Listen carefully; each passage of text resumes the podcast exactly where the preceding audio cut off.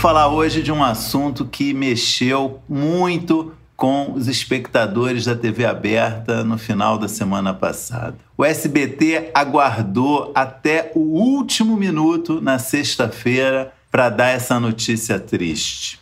Depois de 36 anos, a emissora se viu obrigada a encerrar a exibição de Chaves. E antes que alguém atire alguma pedra na emissora, eu preciso dizer: Silvio Santos e companhia não têm responsabilidade nenhuma por essa tragédia. A culpa, tudo indica, é de um imbróglio entre a Televisa, que comercializa os direitos, e o grupo Chesperito, que é dono das histórias. Isso lá no México, bem longe aqui é, das instalações do SBT. Tudo indica que há uma renegociação em curso e o que vai acontecer, ainda há muitas especulações. Eu vi muita gente falando que é, talvez Chaves volte em outras plataformas. Fala-se, por exemplo, na Netflix. Enfim, temos que esperar para ver o que, que vai acontecer com o seriado. Tudo indica realmente é que no SBT não vai mais passar, mas vai saber. Por enquanto, a grande questão que aflige o espectador do SBT parafraseando Chapolin, é: quem poderá nos defender? Sem essas duas séries que amamos tanto. Chaves era exibido no SBT desde 1984. São 36 anos de exibição contínua nos mais variados horários é, de uma, dessa série.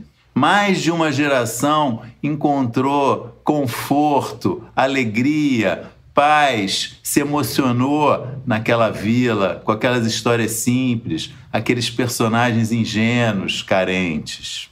O SBT logo percebeu que havia uma audiência cativa à espera de Chaves. Onde quer que a série entrasse na grade de manhã, de tarde, à noite, sábado, domingo, feriado, fazendo sol ou chuva, o Ibope respondia positivamente como já escrevi essa semana, né, no dia que saiu essa notícia, é triste saber que Chaves pode não voltar mais ao SBT. Mas eu acho que também pode ser uma grande oportunidade para a emissora. Pode ser a chance de oferecer novos conteúdos, surpreender o espectador.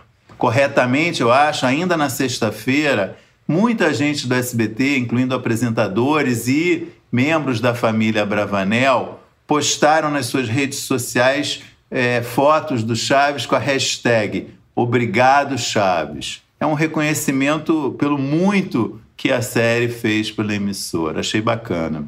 Mas, além desse Obrigado Chaves, espero que o SBT olhe para frente, renove um pouco a sua programação, encontre os novos Chaves que vão encantar o seu público.